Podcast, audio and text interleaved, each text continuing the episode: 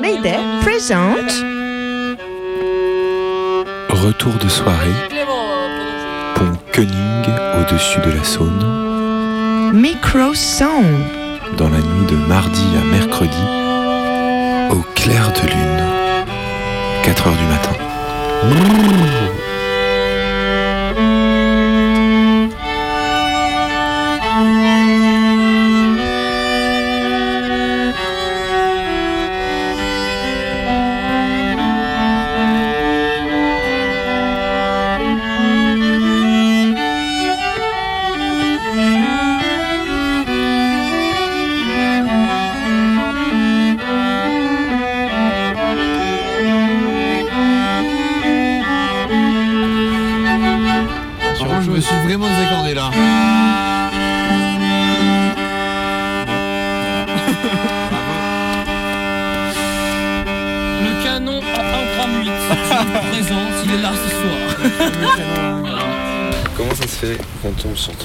Personnes avec trois violons sur un pont de la Saône Quasiment sans manteau, les trois. En fait, Ouais. disons que notre, notre, euh, école est là, là. Tu vois la vous lumière êtes là? C'est conservatoire. le CNSM, national supérieur C'est de conservatoire national supérieur de musique et de danse. En fait, là, on était en soirée est et on s'est dit qu'on avait envie de jouer de la musique parce qu'on avait fortement envie d'en faire. C'est ça, Ok, vas-y, vas-y, Ulysse. C'est mon dos, ton talent.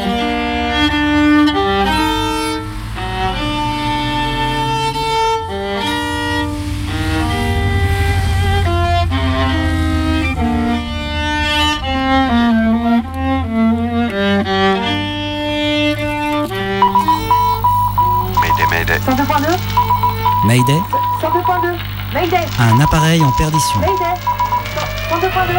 Tous les mercredis à 18h sur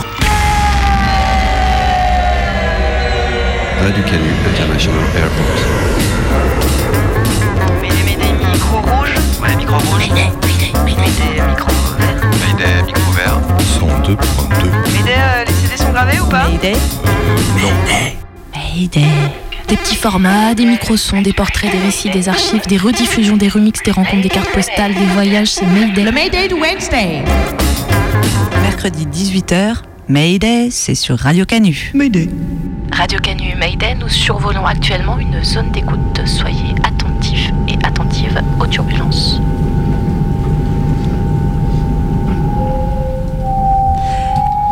Aristo. Aristo. Mais qu'est-ce que c'est que ce thème? Ça veut dire quoi, Aristo, en fait? Aristocrate, aristocratie, noble? C'est qui les aristos Les deux quelque chose? Est-ce qu'il faut forcément avoir un nom à particule pour être aristo? Est-ce que tous les aristos ont un château? Ah oui, tiens. Est-ce que si t'as pas de château, t'as pas le droit d'être aristo? Est-ce qu'il existe des aristos pauvres? Ou est-ce que t'es forcément riche quand t'es aristo? Et quand on est aristo, on est obligé d'être catho De vous voyer ses parents et de se marier avec son cousin Et les bonnes manières Est-ce que c'est obligatoire chez les aristos? Non, je veux dire, est-ce que tous les aristos, quand ils ont 4 ans, ils reçoivent par exemple un, guide du savoir-vivre pour, leur anniversaire? Ça m'angoisse toutes ces questions. Bon, j'ai besoin d'aide là. Internet, euh, voyons voir ce que je trouve. Alors, aristocrates, nobles, leur vie pas comme les autres. Ah bah tu m'étonnes. Alors, qu'est-ce que ça donne cette émission? Nous accueillons Norbert, Irène et Nathalie qui, loin des clichés, nous parlent de leur vie presque ordinaire dans un monde de châteaux. Norbert, alors vous, vous êtes agriculteur, c'est ça? Oui, oui, euh, tout à fait. Hier encore, j'ai passé ma journée sur mon tracteur. Bon, on a un château à gérer, mais on n'est pas du tout bling-bling, hein, faut pas croire. Oui, donc euh, Nathalie, vous Alors, euh, bah oui, hein, c'est fini. C'est fini l'époque où tout était acquis. Aujourd'hui, il faut faire tourner le château comme une entreprise. Sinon, on pourrait pas le garder. Ok, ok, bon. On voudrait nous faire croire que les aristos sont donc comme tout le monde, au château près. Ouais.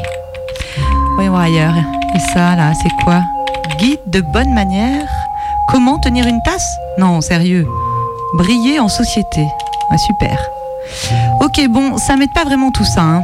Ah, là, deux petites blondinettes. Qu'est-ce qu'elles racontent, elles? Nous parlons six langues couramment. Depuis toute petite, nos parents nous amènent dans des cérémonies, dans des messes, donc nous avons l'habitude. Ah ben ça, c'est des vraies petites princesses. hein. Et puis ça rentre dans mes cases, moi j'y vois un peu plus clair. Princesse, duc, duchesse, marquis, marquise, madame la comtesse, barons et baronnes, roi, reine, le roi. Ouais, bon, mais aujourd'hui, euh, les gens comme ça, ça n'existe plus vraiment. Ou à la marge en fait. Mais alors en vrai, c'est qui les aristos aujourd'hui? Les royalistes? Non, mais ça peut pas se résumer qu'à ça. C'est quoi qui les définit? Bon, je retourne sur Internet. Définition du Larousse. Membre de l'aristocratie, la classe des nobles, littéraire, personne qui a de la distinction, des manières et des qualités mondaines. Pendant la Révolution, partisans de l'Ancien Régime. Eh ben, ils se sont pas foulés. Et là, une aristocratie est un régime politique dans lequel le pouvoir est officiellement détenu par une élite minoritaire mais dominante. On désigne également par aristocratie les membres de cette élite, que ce soit des nobles ou des élus, des notables ou des riches. Le terme aristocratie vient des racines grecques aristoi, les meilleurs, et kratos, pouvoir, autorité, gouvernement. Ah ouais, il me semblait bien que c'était pas que les princes et les princesses et les rois. Cette fois, je crois qu'on est prêt pour aller pécho les aristos, alors go Ça y est, je suis dans le quartier d'Aînés, à Lyon. Donc c'est historiquement le quartier de l'aristocratie euh, à partir du 18e siècle, je crois. Je m'appelle Lionel de Getting Hart Vindels. Mon père a grandi dans, cette généra- dans cet univers-là, il a grandi élevé par une bonne. Nous, nous les aimons beaucoup. et Je sais pas du tout ce qu'ils viendront après nous. Je, je dors pas dans un château, enfin, mon quotidien est très très éloigné de ça au contraire. Une des caractéristiques effectivement du milieu aristocratique, c'est c'est des milieux qui se transmettent de génération en, milieu- en génération, que ce soit leur bien, que ce soit leur nom, que ce soit leur, leur éthique ou même leur métier, les, les grands militaires, des choses comme ça. Je m'appelle Alexandre, euh, je travaille euh, au ministère de l'économie et des finances euh, depuis bientôt 4 ans. Je sais pas s'ils disparaissent vraiment. Là, moi, j'ai pas de- d'études là-dessus. À partir de mon père, en fait, c'est la première génération qui a dû travailler pour pouvoir vivre. Il y a toujours un peu de, de consanguinité euh, dans ces milieux-là parce que c'est c'est d'où vient l'information et d'où vient l'envie de faire ces métiers-là. Moi, dans ma famille, ça fait ouais, au moins trois générations qu'il y a des mariages où les femmes sont pas forcément issues directement de la noblesse. C'est quand même une confrérie, les, les aristos. Ils vivent dans le même monde. euh, c'est les rallyes de mariage, etc. C'est des gens qui vivent autour de leur passé. Il y en a encore au moins un qu'on aime bien, qui est au, au début de la rue, là. On lui fait confiance. Enfin, il est. Pour le coup, on est vraiment dans un sujet d'aristocratie.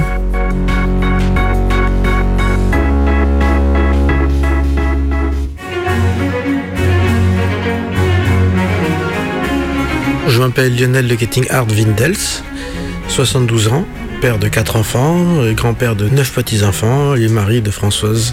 Mayday Je m'appelle Françoise de Ketting. Rencontre. Que ça soit Ketting ou que ce soit Hart, c'est des noms nobles. Ketting, c'est franchement irlandais. Le 2, c'est la particule française. Les Hart, c'est une famille anglaise qui est venue en France euh, quand il y a eu des guerres de religion en Angleterre. En tant que catholiques, ils ont été euh, pourchassés, donc ils sont réfugiés en France. Le 2 proviendrait du fait que quand les Keating sont arrivés en France sous Louis XV à peu près, ils sont venus avec un peu d'argent dans les poches. Ils sont mis au service du roi de France et euh, à titre de remerciement, il y en a un certain nombre qui ont reçu une particule. Mon grand-père paternel a épousé une demoiselle de la Fléchère qui fait partie de la moyenne noblesse savoyarde. Tu t'intéresses pas à la noblesse, mais tu as quand même passé ton enfance euh, dans des belles maisons. Oui, oui, absolument. Avec dans oui. des beaux meubles, Oui, euh, oui. très décrépits, très, très fatigués, très abîmés. Des familles sans argent, mais Des familles sans argent, mais avec un, un joli patrimoine. Il y a eu certainement de l'argent pendant le 19e siècle à ce moment-là, mais ça a disparu au moment des grandes crises de 27, etc. Là, il y a certainement eu des trous là.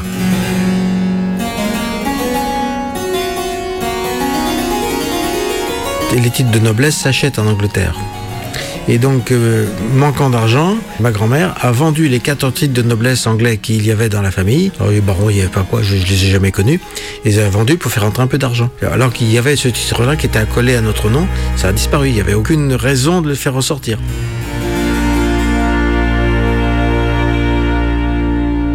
Me souviens quand j'étais gamin, un de mes copains de classe, c'était de la Fencher, banquier grenoblois, euh, qui était le milieu euh, de la petite noblesse euh, locale. hein. Moi, je tutoyais les parents de ce copain, eux me tutoyaient, et ils se vouvoyaient entre eux. Le copain voyait ses parents, ses parents le, le vouvoyaient.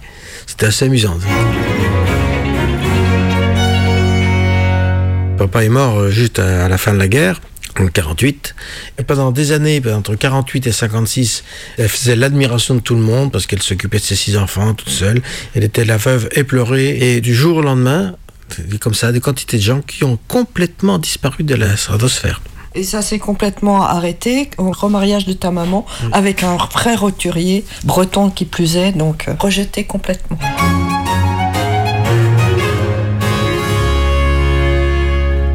Une des caractéristiques du milieu aristocratique, c'est des milieux qui se transmettent de génération en génération, que ce soit leur bien, que ce soit leur nom, que ce soit leur, leur éthique ou même leur métier. L'aîné avait le château, le deuxième était militaire, le troisième et partait dans les Oui, ordres. oui, c'est ça. L'aristocratie et, disons, la moyenne bourgeoisie avaient quand même des principes d'éducation assez proches, avec une morale religieuse plus ou moins pratiquante, mais avec une morale et avec euh, une conscience de classe et conscience de groupe. Et on a été élevé là-dedans. C'est quand même une confrérie, les, aristos. Ils vivent dans le même monde. euh, c'est les rallyes de mariage, etc. C'est des gens qui vivent autour de leur passé. Pour moi, ça n'a strictement aucun intérêt. Donc, c'est pas du tout ce genre de valeurs qui, m'ont euh, amené à élever les enfants. Absolument pas. Rien. Non, non, complètement indifférent. Sinon, que c'est long à écrire.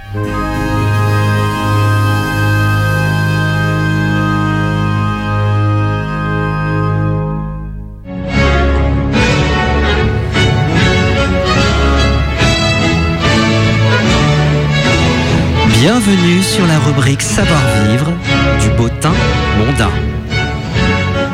À travers des paragraphes concis et des exemples concrets et illustrés, vous trouverez rapidement dans ce site les réponses à vos questions pour élaborer le meilleur plan de table, terminer une lettre avec la bonne formule de courtoisie, prévoir le juste nombre de canapés, écrire une lettre de condoléances, appeler un diplomate ou un personnage religieux comme il se doit, venir en costume ou en smoking, et enfin, décoder les codes et en donnant les clés. Du savoir-vivre en famille. La famille. Que signifie donc ce mot que l'homme de cœur et de bon sens ne prononce jamais qu'avec émotion et respect? Deux époux qu'unit un indissoluble lien et qui s'aiment de cette affection unique au monde où tout est confiance, respect, pureté. Des enfants élevés à l'école de la tendresse, de l'obéissance et du devoir. Parfois, un grand-père, une grand-mère, débris vénérés de l'ancienne famille qui a cherché un asile dans la nouvelle. Voilà la famille, la vraie famille, telle que l'Évangile l'a constituée et la conserve dans le monde. Douceur, bienveillance, esprit de complaisance et même d'abnégation dans les petits détails de la vie commune. De patience mais de fermeté si une question sérieuse, une question de principe ou d'honnêteté était en jeu. Égalité d'humeur, gaieté de caractère et politesse de manière, tels sont les principaux et sûrs moyens de faire régner au logis la paix et la joie.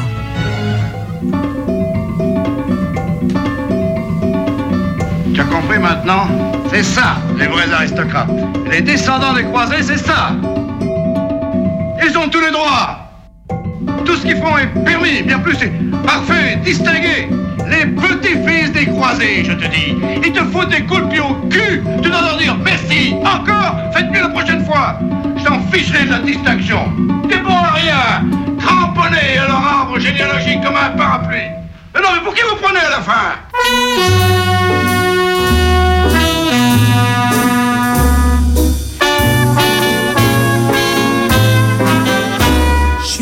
Je suis snob. C'est vraiment le seul défaut que je gobe.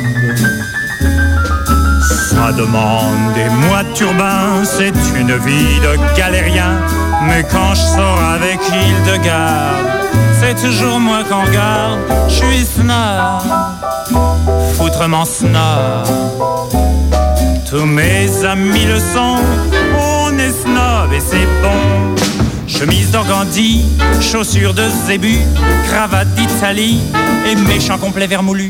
Un rubis au doigt, de pied pour celui-là, les ongles tout noirs et un très joli petit mouchoir. Je vais au cinéma, voir des films suédois et j'entre au bistrot pour boire du whisky à gogo. J'ai pas mal au foie, personne fait plus ça. J'ai un ulcère, c'est moins banal et plus cher. Je suis c'est bat. Je m'appelle Patrick, mais on dit Bob. Je fais du cheval tous les matins, car j'adore l'odeur du crottin. Je ne fréquente que des baronnes, oh non comme des trombones. Je suis snob, excessivement snob. Et quand je parle d'amour, c'est tout nu dans la cour. On se réunit avec les amis tous les vendredis pour faire des snobismes parties. Il y a du coca, on déteste ça, et du camembert qu'on mange à la petite cuillère. Mon appartement est vraiment charmant, je me chauffe au diamant, on ne peut rien rêver de plus fumant.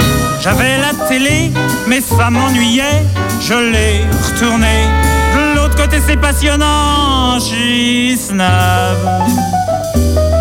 Ah ah, je suis ravagé par ce microbe. J'ai des accidents en jaguar, je passe le mois d'août au plumard. C'est dans les petits détails comme ça que l'on est snob ou pas. Je suis snob, encore plus snob que tout à l'heure. Et quand je serai mort, je veux de chez Dior.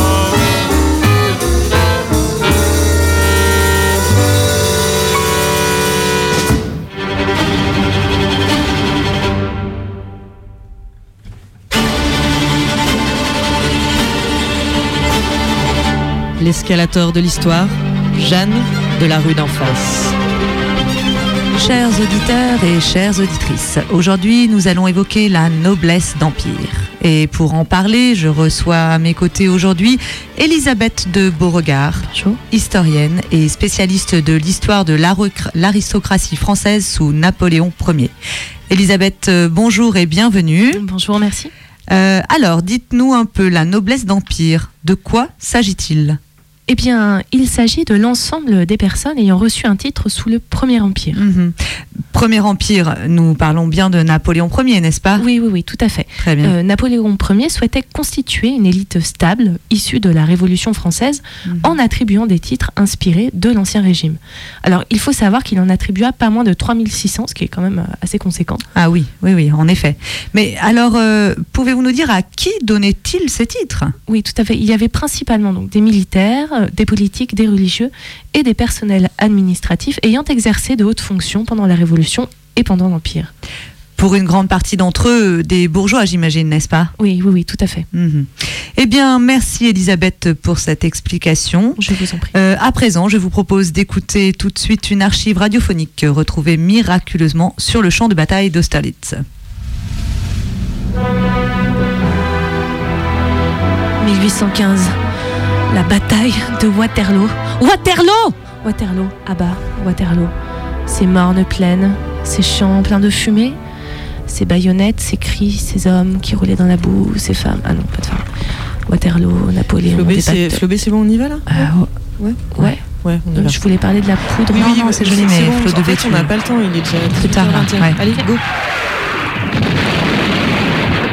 Alors, soldats, comment se passe cette bataille?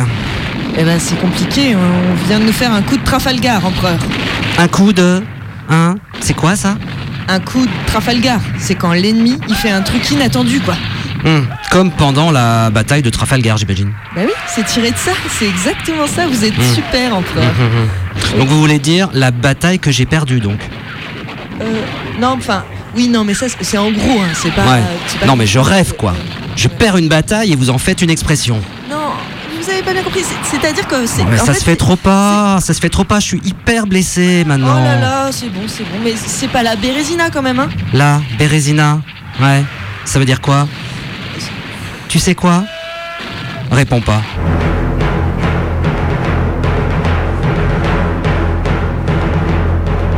Bon alors voilà, euh, ça y est, je suis dans le quartier d'Aînés à Lyon.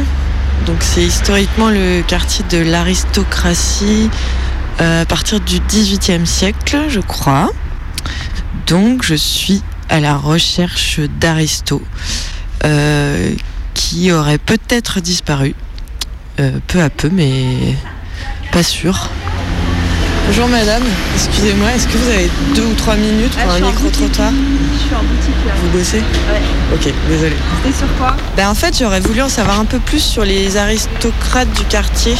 Euh, J'ai entendu dire qu'ils disparaissaient peu à peu. Est-ce que vous avez des infos là-dessus? Oh, je pense, je sais pas s'ils disparaissent vraiment. Là, moi, j'ai pas de- d'études là-dessus, mais Ça m'a pas marqué que ça ait disparu, mais je pense que mes parents, peut-être, ça les a plus impactés que moi. je pense qu'ils, c'est- pas forcément le chaland qui passe dans la rue, c'est des réseaux, c'est euh, c'est des carnets d'adresses, à mon avis, qui font plus la. En fait, je, je, je, je- je suis de passage, donc je les connais pas assez bien. Euh, je, je crois qu'il y en a plus loin dans le sixième et tout ça, mais Oui, il y en a pas mal ici. Oui, il y en a pas mal. Les traditions anciennes et tout ça, il y en a beaucoup. Euh, non, moi ça fait 20 ans que je suis ici, ouais, j'ai les tous vu partir. euh, Bah évidemment, on le déplore. Il y en avait qu'on aimait beaucoup qui ont disparu, oui. Mais vous savez pourquoi ils sont partis en fait, les, les aristos du quartier ou... Je pense que c'est plus l'évolution de la société euh, et tout ce qui est euh, mondialisation, euh, économie. euh. euh, je pense que ben, en ce moment, euh, c'est vrai qu'elles sont passées de mode. Plus à la mode Qui fait que les gens qui sont dedans, ils sont vieillissants et que ils en ont marre, quoi. Et tout le monde n'a pas de château, hein. Et vous, vous en connaissez euh, des aristocrates personnellement? Il y en a encore au moins un qu'on aime bien, qui est au, au début de la rue, là. On lui fait confiance. Enfin, il est, il est sympathique. Et il est où si je veux aller le voir euh Il est euh, tout à fait en haut de la rue, là. Vous voyez, il y a, il y a un renfoncement tout au bout, il est là. Vous pouvez pas le rater. Mais vous alors, en, en tant qu'aristocrate, c'est quoi pour vous l'aristocratie? Une histoire de famille. Oui, je, je vous disais que, que vous veniez de louper ma mère qui aurait pu vous répondre euh, peut-être mieux que moi. Et alors vous, personnellement, qu'est-ce qui vous plaît chez, euh, chez l'aristocratie, chez les aristocrates? Bah, je trouve qu'ils ont une âme. Euh, ils sont, enfin, euh, la plupart sont, sont harmonieux, sont bien proportionnés, qui brillent facilement. Ils ont une histoire. Et vous, qu'est-ce qui vous plaît chez les aristocrates J'aime bien les regarder. J'aime ce qui est beau. Euh, je pense qu'il faut qu'il y ait du charme en fait, quelque chose d'exceptionnel quoi, qui est hors du commun. L'originalité. Plus euh, la fabrication française.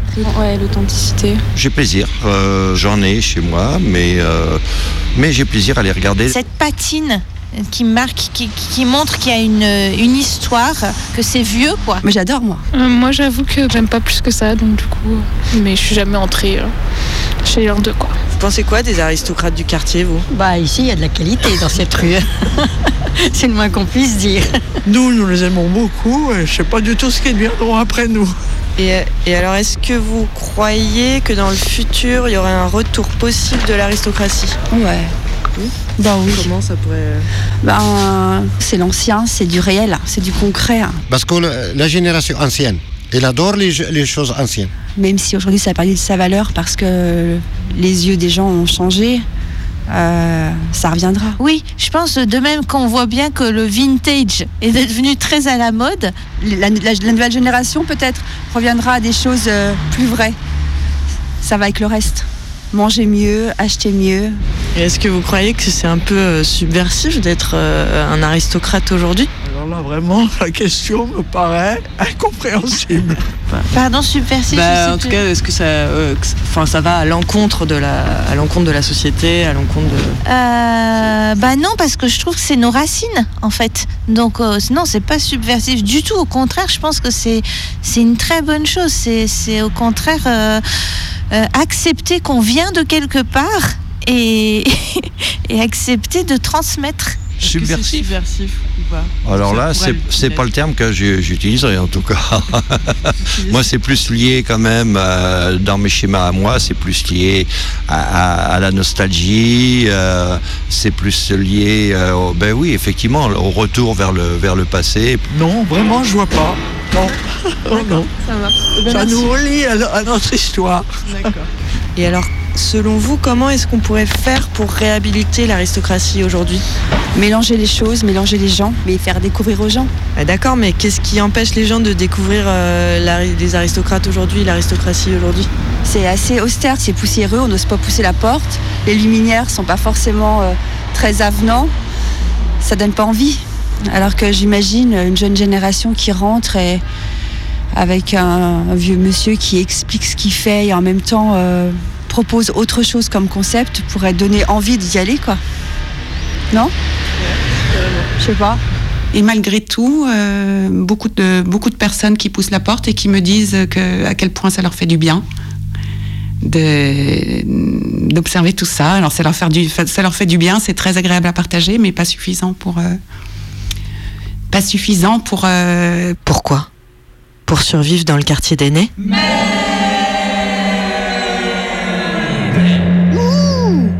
May de Day, l'aristocratie de la radio.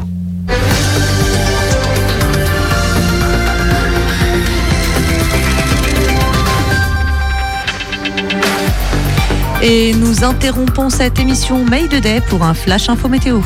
Oui, oui, tout à fait. De Bebop, euh, on nous signale en effet une alerte particule sur la région de Lyon, de Braque de la Perrière, de Rien, de Gaulle, mais aussi des noms comme Van de Velde ou Van Houten en provenance du front belge. Ce sont depuis cette nuit des centaines de noms à particules qui s'abattent sur la ville de Lyon et sa région. On nous signale certains quartiers durement touchés, particulièrement le quartier du 2e arrondissement de Lyon. Alors, auditrices et auditeurs, attention à vous. Ces particules peuvent en effet se fixer en quelques secondes sur votre patronyme. On ne connaît pour l'heure pas encore les conséquences de ce phénomène. Et merci pour ces informations, Zedebrilde. Euh, Nous retrouvons tout de suite sur euh, Radio Canu le témoignage euh, d'une première victime de cette alerte euh, à particules. Alors ma famille historiquement date du 15e, 15e, 16e. On voit apparaître la première partie du nom de famille au sud dans la région autour, autour du sud de Montélimar. Mayday?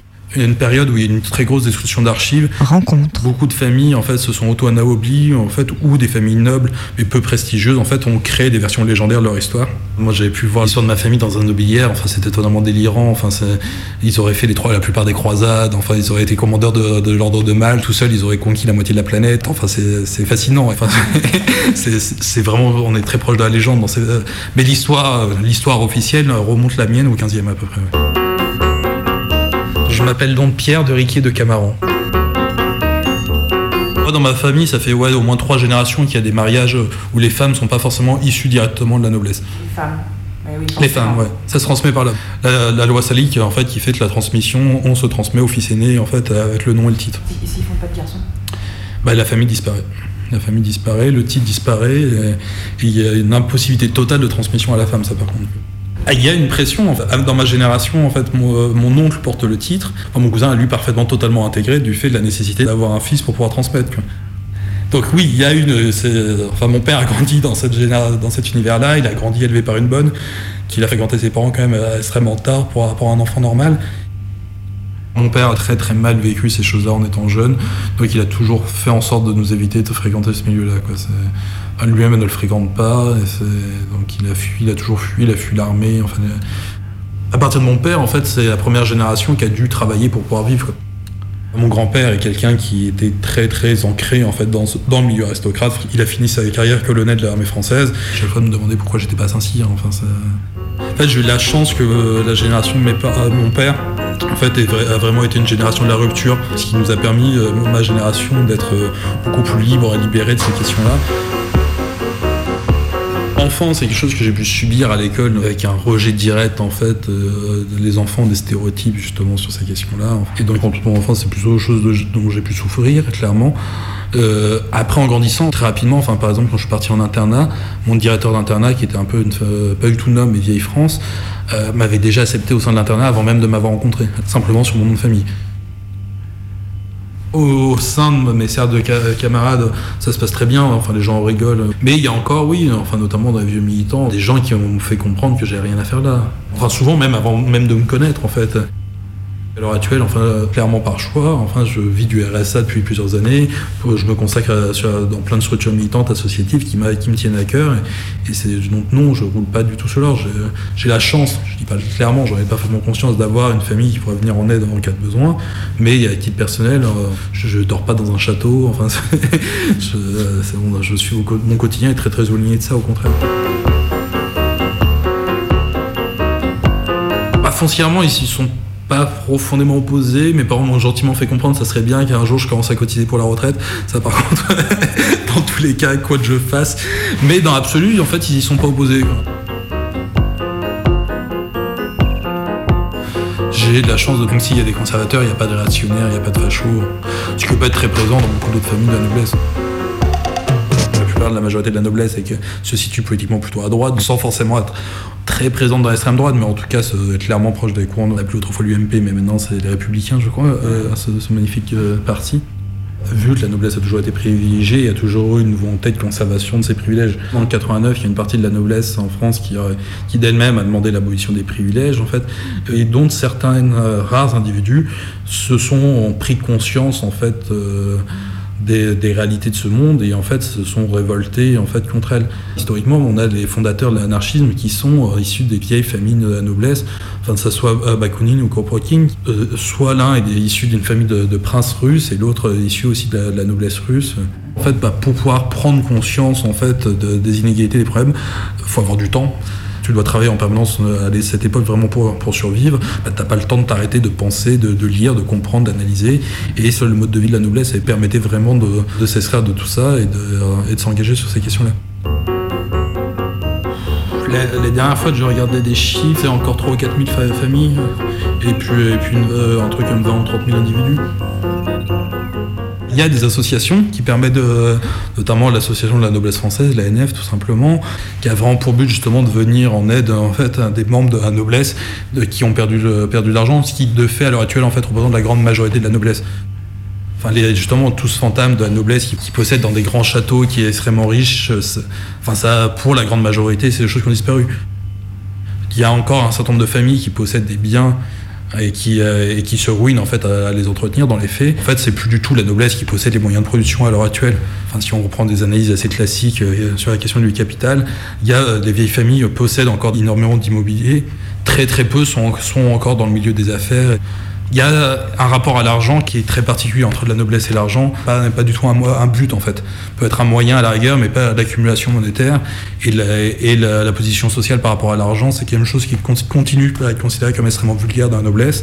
Enfin, c'est pour ça qu'on retrouve la noblesse dans la diplomatie, enfin dans, dans beaucoup de domaines qui ont du prestige et d'autres valeurs qui sont rattachées beaucoup plus que celles de l'argent en fait. Même si les ambassadeurs n'ont clairement pas de problème financier, mais, mais c'est pas ce qui est mis en avant n'est pas du tout cette, cette logique-là.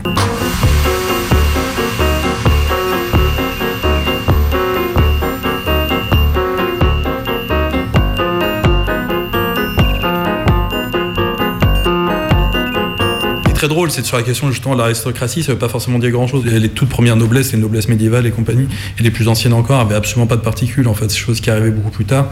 C'est justement pour situer les gens sur un territoire, sur un lieu de quelque chose, d'un endroit particulier.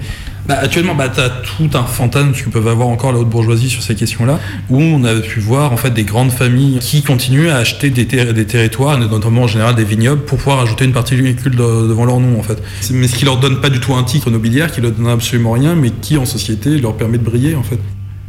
Moi, très rapidement, en tout cas, je vois très vite la différence. quoi.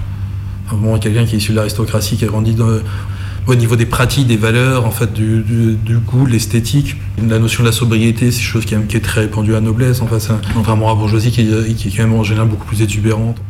Euh, Clairement, la pratique des rallyes, enfin, il y a des trucs de présentation en fait à des, cercles de notabilité d'autrefois qui, euh, qui ont été entièrement repris. Et pour savoir comment peuvent se passer les rallyes de la bourgeoisie, c'est des choses beaucoup moins codifiées. En fait, où les gens font beaucoup plus la fête, sont issus, c'est le milieu d'écoles de commerce qui se bourrent la gueule entre eux en fait et qui se rencontrent dans ces trucs, euh, dans ces cadres-là. Enfin, on est très loin des, des traditions à des codes beaucoup plus précis. Il y a des milliers de codes comme ça, en fait, qui existent encore de savoir-vivre très ancestraux. Ils sont maîtrisés que par une certaine élite, en fait, et qui sont plus pratiqués par personne, quasiment, à l'heure actuelle. En fait, une maîtresse de maison, à la fin du repas, le simple fait qu'elle apporte du jus d'orange était un signe pour dire aux invités qu'il était temps de partir.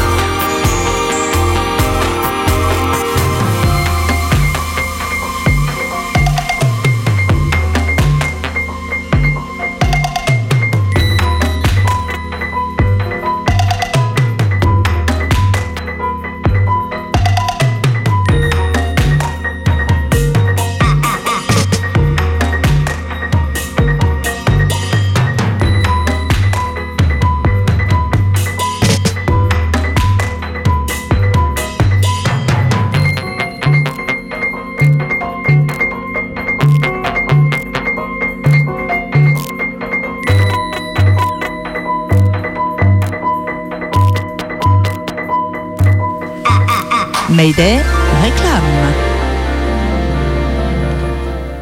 Gonzague, Louise, Charles, Antoinette, Gontran, Iseux, Baudouin, Eugénie, Ambroise, Côme, Joséphine, Thibault, Isor. Mais dépêchez-vous, nous allons arriver en retard à la messe. Eh oui, pas toujours simple d'être à l'heure quand on a 12 enfants. Avec l'appli Uber, simplifiez-vous la vie. Uber Non, pas Uber, Uber. L'appli Uber, c'est un majordome à votre disposition en moins de 5 minutes pour vous transporter où vous voulez, quand vous voulez. Hubert, vous vous chargerez de mes bagages, s'il vous plaît? Uber, c'est un peu cher, mais c'est super quand la vie s'accélère. Alors utilisez un domestique et faites-vous transporter là où la vie vous mène. Aristo, c'est beau la vie pour les grands et les petits. Mayday? Peut-être bien, après tout, qu'il n'y a plus d'aristocrates. Peut-être bien que l'argent nous a tous pourris à notre tour. Et si nous n'en avons pas, c'est encore pire. Le Mayday du Wednesday. Peut-être bien que les aristocrates sont ailleurs. Dans le peuple. Inconnus, humbles. Où c'est fini. Des survivants. Mayday, Mayday. Des ombres. Mayday. La guillotine, c'était une solution propre. Tous les Wednesdays.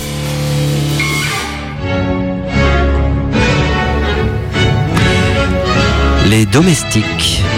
Les domestiques doivent être considérés comme faisant partie de la famille agrandie. Du moment où ils entrent à votre service, vous en répondez devant Dieu. Vous devez donc ne rien épargner pour leur rendre le devoir facile, pour les éclairer, les instruire, leur faire goûter, aimer, pratiquer le bien. Si vous voulez être bien servi et toujours obéi, évitez toute familiarité avec ceux qui vous servent. Parlez-leur toujours poliment et, en leur donnant vos ordres, soyez clairs et précis. Quand vous demandez quelque chose, employez la formule Voulez-vous bien? Ou prenez la peine d'ajouter S'il vous plaît. Lorsqu'on vous apporte l'objet demandé, n'hésitez pas à dire merci. Ne tutoyez pas vos domestiques, cet usage n'est plus dans nos mœurs. Appelez-les par leur nom de baptême. Si vous tenez à être respecté, ne laissez échapper aucune parole vive ou méprisante devant les gens qui vous servent. Enfin, attachez-vous à eux, afin que de leur côté, ils s'attachent à vous. Car ne vous y trompez pas, éternellement sera vrai le vieux proverbe Les bons maîtres font les bons serviteurs.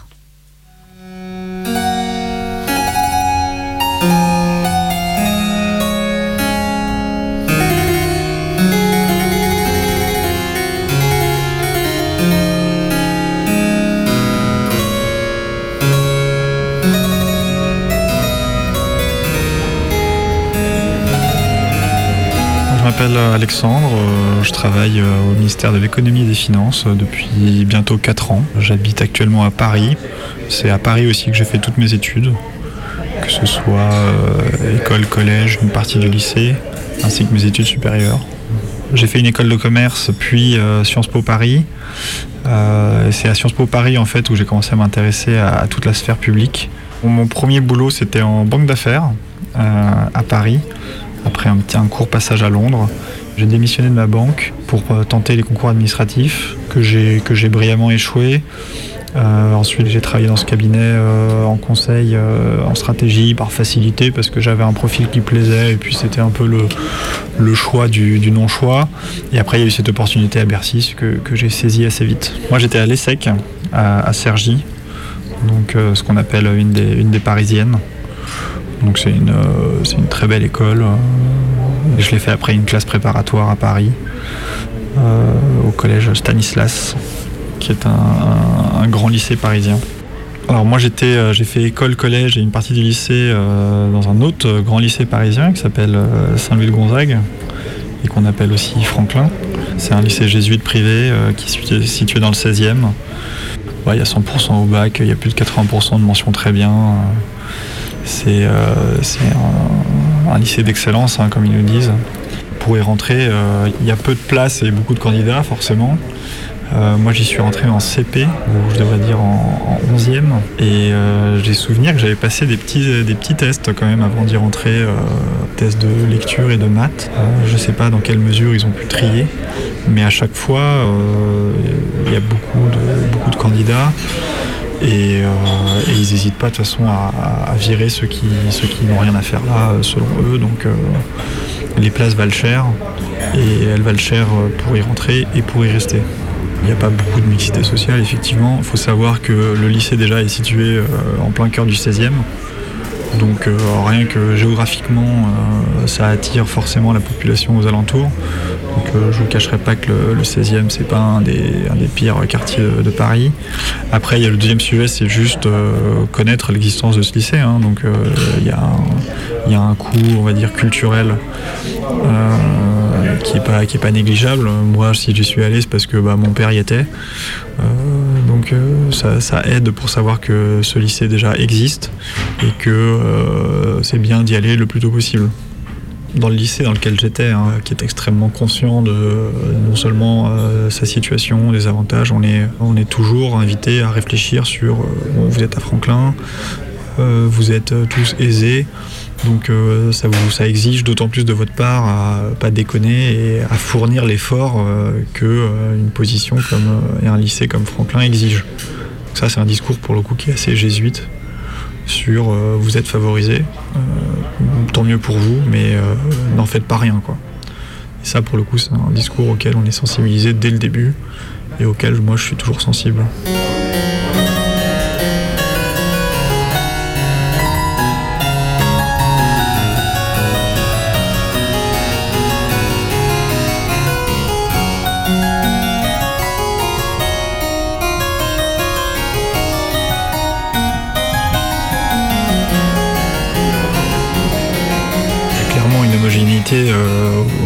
Au- ministère de l'économie et des finances, hein, sur les parcours, mais plus que les parcours d'études supérieures, sur les parcours de vie. euh, je pense pas que ce soit les meilleurs qui soient, euh, qui soient ici. hein, euh,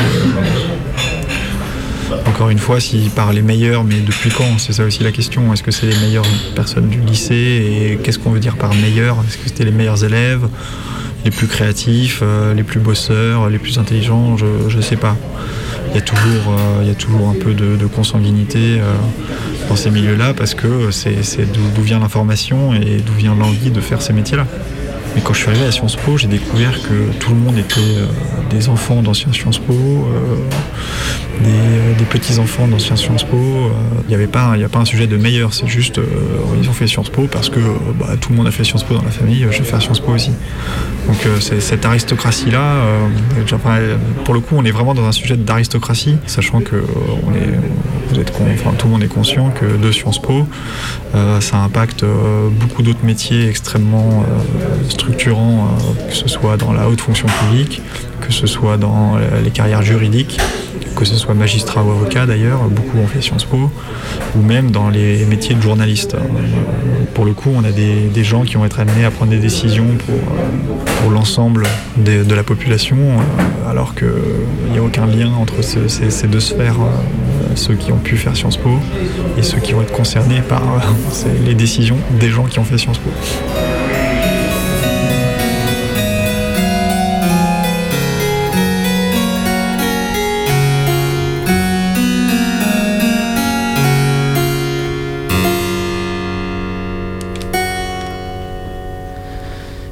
Eh bien, moi, j'ai pas fait Sciences Po. J'ai fait maths sup, maths dans un lycée qui s'appelait Clémenceau à Nantes. Alors, c'est la période de ma vie où j'ai fréquenté le plus de gens infréquentables. Alors, ils étaient forts en sciences, ça c'est sûr, en maths, en physique, tout ça. Mais pour la plupart, ils sont devenus des, des ingénieurs en ponts et chaussées, des ingénieurs de production. Vous savez, c'est ceux qui font en sorte que la chaîne de production aille toujours plus vite, avec moins de postes, etc. Des ingénieurs euh, pour Dassault, pour Vinci, pour Bolloré. Bon, bref. Là-bas, on nous disait régulièrement Vous êtes l'élite de la nation. oui. Et quand le prof nous rendait les copies, il prenait bien soin de nous mettre chacun dans l'ordre, de la moins bonne copie à la meilleure copie. Zébrilde 2. Devoir médiocre, comme d'habitude. Alexandre Braque de la Perrière 12. C'est très bien. Vous irez loin, Alexandre. Alors moi, ça m'a fatigué tout ce protocole. hein. Et j'ai décidé d'a- d'aller chez les artistes, de changer de, de changer de d'angle, quoi. De me lancer dans le son au théâtre. Alors j'étais trop contente, quoi. Moi, la vie de bohème. Et je suis entrée en plus dans une, école super cool à Lyon qui s'appelle l'ENSAT. Et euh, bah, du coup, j'étais super excitée le premier jour. Et il y a le directeur qui nous a accueillis avec un beau discours. Bienvenue à l'École nationale supérieure des arts et techniques du théâtre. Soyez bien conscient que vous êtes l'élite culturelle française.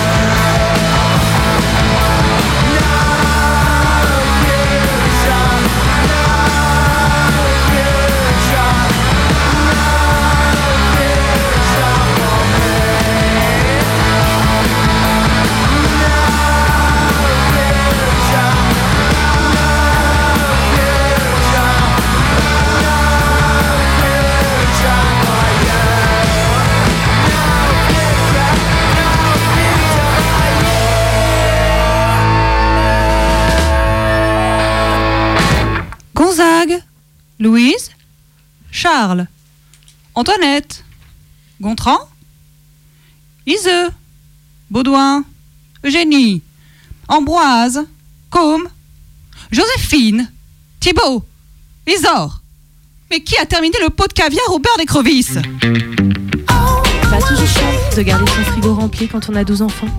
Avec l'appli Uber Repas, simplifiez-vous la vie. Uber? Non, pas Uber. Uber, suis un peu. L'appli Uber Repas, c'est un majordome à votre disposition en moins de 5 minutes pour vous préparer un repas complet et équilibré à vous et votre petite famille.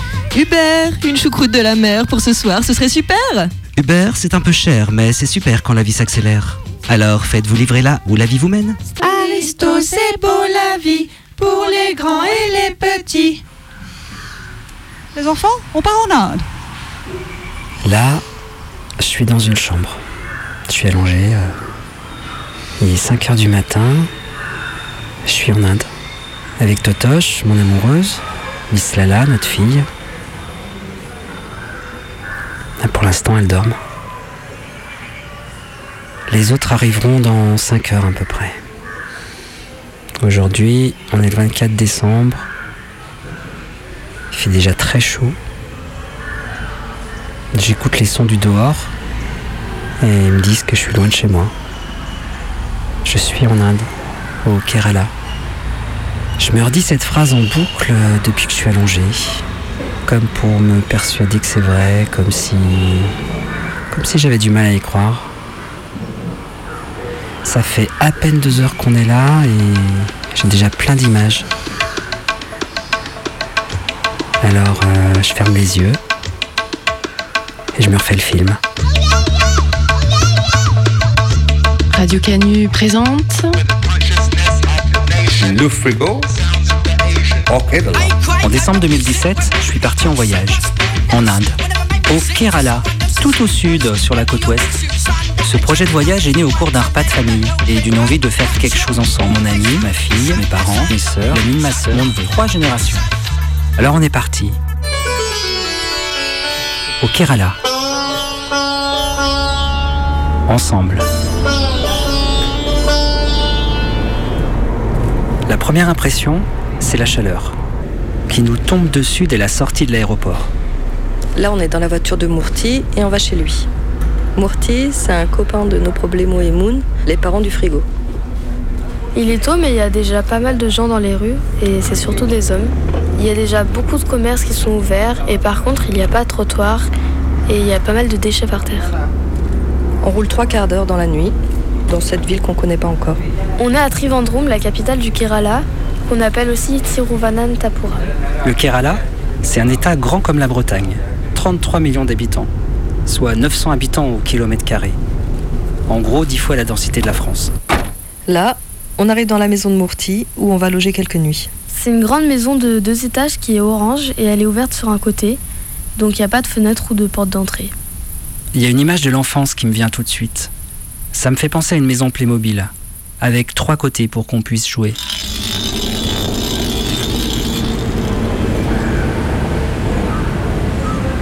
Et là maintenant, euh, je suis dans cette chambre. La ville se réveille. Je ferme les yeux. Je sens que je m'endors. Le voyage commence. À suivre.